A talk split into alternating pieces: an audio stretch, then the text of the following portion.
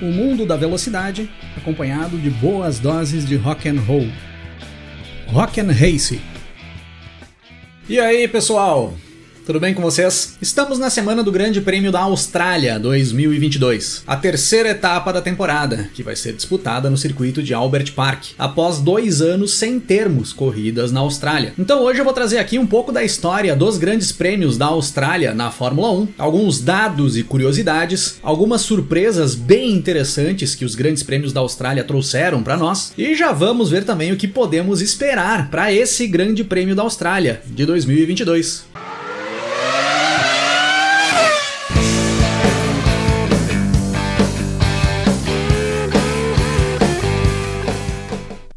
O Grande Prêmio da Austrália entrou no calendário da categoria mais importante do automobilismo mundial a partir da temporada de 1985 e ficou marcada ali na segunda metade dos anos 80 e no início dos anos 90 como a prova de encerramento das temporadas. Todo mundo que passou a acompanhar a Fórmula 1 ali a partir de 1985 já esperava que no final da temporada nós teríamos o fechamento do campeonato no Grande Prêmio da Austrália, sempre disputado no circuito de rua de Adelaide. O primeiro Grande Prêmio da Austrália foi disputado no dia 3 de novembro de 1985. O brasileiro Ayrton Senna com a Lotus fez a primeira pole position de um Grande Prêmio na Austrália. E quem venceu essa prova ali em 1985 foi o finlandês Keke Rosberg com a Williams. De 1985 até 1995, todas as provas do Grande Prêmio da Austrália foram disputadas em Adelaide, sempre sendo o encerramento das temporadas temporadas. A partir de 1996, nós tivemos uma grande mudança nos grandes prêmios da Austrália de Fórmula 1. O Grande Prêmio deixava de ser disputado em Adelaide e migrava para Melbourne, e saía da parte final do campeonato, do encerramento das temporadas, para ser a prova de abertura. Tanto que, ali na virada de 95 para 96, nós tivemos dois grandes prêmios da Austrália em sequência. A última etapa de 1995 foi o Grande Prêmio da Austrália disputado no circuito de Adelaide. E a primeira etapa do Campeonato Mundial de Fórmula 1 de 1996 foi o Grande Prêmio da Austrália, dessa vez disputado em Melbourne, no circuito de rua de Albert Park. A primeira pole conquistada no Grande Prêmio da Austrália depois dessa mudança, quando passou a ser disputado em Albert Park, foi do canadense Jacques Villeneuve com a Williams, ali em 1996. E quem venceu a prova foi o companheiro do Jacques Villeneuve na Williams, o inglês Damon Hill. Com o passar dos anos, ali da metade dos anos 2000 em diante, em algumas ocasiões o Grande Prêmio da Austrália não foi a prova de abertura. Mas quando não era a prova de abertura, ficava sempre entre as primeiras provas da temporada. Então nós podemos dizer que a partir de 1996, o Grande Prêmio da Austrália se consolidou como sendo uma prova de início de temporada. Foi disputado ininterruptamente de 1985 até 2019. 2020 e 2021, o Grande Prêmio da Austrália integrava os calendários da Fórmula 1, mas acabou sendo cancelado por conta da pandemia. E após dois anos de pausa, retorna agora em 2022. 2022. O maior vencedor do Grande Prêmio da Austrália é o alemão Michael Schumacher, que tem quatro vitórias no total, todas elas conquistadas em Melbourne. O inglês Jason Button e o outro alemão, Sebastian Vettel, vêm logo atrás do Schumacher, com três vitórias cada um. A McLaren é a equipe que mais conquistou vitórias em grandes prêmios da Austrália. Foram 11 vitórias da equipe de Woking. A Ferrari é a segunda colocada, com 9 vitórias conquistadas. No quesito pole position, o inglês Lewis Hamilton é o cara que tem o maior número de poles conquistadas. Foram oito pole positions do Lewis Hamilton em grandes prêmios da Austrália. O brasileiro Ayrton Senna é o segundo colocado, com seis poles conquistadas. A McLaren também é a equipe dominante no quesito pole positions. Foram 10 poles conquistadas pela equipe inglesa. Williams, Ferrari e Mercedes vêm logo atrás da McLaren com seis poles cada uma. Dos pilotos brasileiros em grandes prêmios da Austrália, nós temos o Ayrton Senna com duas vitórias conquistadas. O Senna venceu na Austrália em 1991, na prova de encerramento da temporada, e a prova prova que ficou marcada por ser a prova de Fórmula 1 mais curta da história. A prova foi encerrada com poucas voltas disputadas, pois caía uma chuva torrencial e não tinha possibilidade de prosseguir com a corrida. E o Senna venceu também o Grande Prêmio da Austrália de 1993, que foi a 41ª e última vitória do brasileiro na Fórmula 1. Era a última corrida do Campeonato Mundial de 1993 e também a última corrida que o Senna corria pela McLaren. E o Nelson Piquet também tem uma vitória na Austrália, no ano de 1990, correndo pela Benetton. Na minha opinião, uma das melhores corridas do Piquet na Fórmula 1 e que ficou marcada ali com uma manobra que o Piquet faz para cima do inglês Nigel Mansell na última volta da corrida, que na minha opinião foi a maior fechada de porta da história da Fórmula 1. No quesito pole positions dos brasileiros, como eu citei anteriormente, o Ayrton Senna tem seis pole positions conquistadas e é o único brasileiro a ter conquistado pole positions em grandes prêmios da Austrália. No decorrer da história da Fórmula 1, os grandes prêmios da Austrália nos trouxeram algumas surpresas interessantes. Lá no início da história, quando tradicionalmente o Grande Prêmio da Austrália era prova de encerramento das temporadas, algumas vezes esse Grande Prêmio reservou a decisão do Campeonato Mundial. Vale destacar aqui a decisão do Campeonato Mundial de 1986, onde nós tínhamos três pilotos disputando o título mundial ali na prova de encerramento, no Grande Prêmio da Austrália de 86. O francês Alain Prost da McLaren, o inglês Nigel Mansell da Williams e o seu companheiro de equipe, o brasileiro Nelson Piquet, disputavam o título mundial nessa última prova da temporada. E foi uma decisão de campeonato espetacular. E o encerramento do que foi considerado por muitos a melhor temporada da história da Fórmula 1. E vale destacar também o fechamento da temporada de 1994 e aquela corrida polêmica em Adelaide, em que nós tivemos a batida entre o alemão Michael Schumacher e o inglês Damon Hill, que acabou tirando os dois pilotos da prova e dando o título mundial para o alemão Michael Schumacher. Já em Melbourne, com as provas de abertura de temporada, fica um grande destaque para o Grande Prêmio da Austrália de 2009, onde pela primeira vez na história da Fórmula 1, uma equipe estreante na categoria largava com seus dois carros na primeira fila e terminava a prova fazendo uma dobradinha. A Brown GP, que alinhou com Jason Button na pole position e o Rubens Barrichello na segunda posição, e os dois terminaram a prova nessas mesmas posições. Vitória do Jason Button e segundo lugar do Rubens Barrichello. Brown GP que estreava na Fórmula 1 ali no Grande Prêmio da Austrália de 2009. E o que nós podemos esperar para o Grande Prêmio da Austrália de 2022? Albert Park é um circuito bastante técnico. Foram feitas algumas modificações na pista agora para o Grande Prêmio da Austrália de 2022, mas no geral não deve mudar muito do que vinha sendo nas temporadas anteriores. Não tem muitos pontos de ultrapassagem e a boa performance vem geralmente da combinação de um bom acerto do carro com uma boa perícia do piloto ali no circuito. Eu até diria que esse grande prêmio da Austrália seria uma oportunidade para o Lewis Hamilton dar um up aí na temporada dele. A Mercedes já promete vir com algumas melhorias em cima do carro, vir com algumas atualizações, e considerando que é um circuito que depende bastante da técnica do piloto, poderia ser uma oportunidade para o Hamilton dar uma recuperada. Porém, se olharmos para a história do Lewis Hamilton nas corridas em Albert Park, o Hamilton não tem um bom histórico. O inglês tem apenas duas vitórias em Melbourne, em 2008 e 2015. E para quem tem sete títulos mundiais conquistados e correu 13 vezes o Grande Prêmio da Austrália, duas vitórias é pouco. E se olharmos para todos os circuitos em que o Hamilton conquistou vitórias na Fórmula 1, Albert Park é um dos que ele tem o pior aproveitamento. Então, na minha opinião, não dá para apostar em uma melhora do Hamilton nessa corrida. Claro que eu não acredito que o Hamilton vai ir tão mal quanto ele foi na Arábia Saudita, mas pegar um pódio como ele pegou no Bahrein eu não acredito. O Hamilton deve ficar da quarta, quinta posição para trás. E mesmo que Albert Park seja um circuito com configuração totalmente diferente do que foi o circuito de Jeddah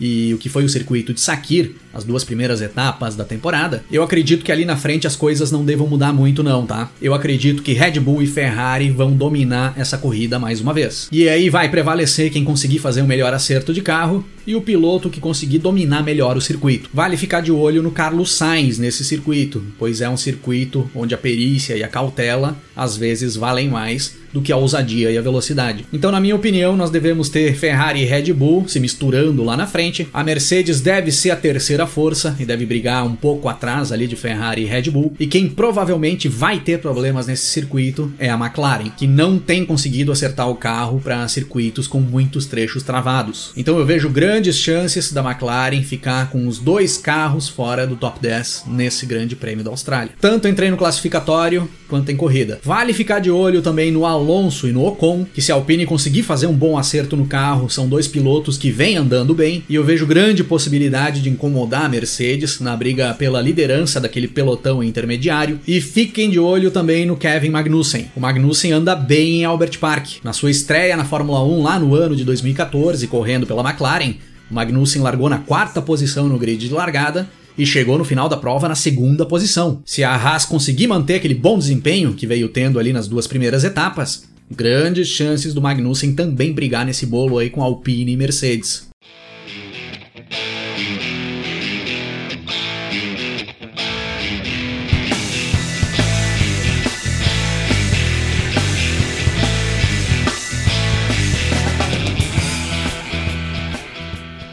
Em 1985, quando era disputado o primeiro Grande Prêmio da Austrália de Fórmula 1, era lançado o álbum The Head on the Door, sexto álbum de estúdio dos ingleses do The Cure.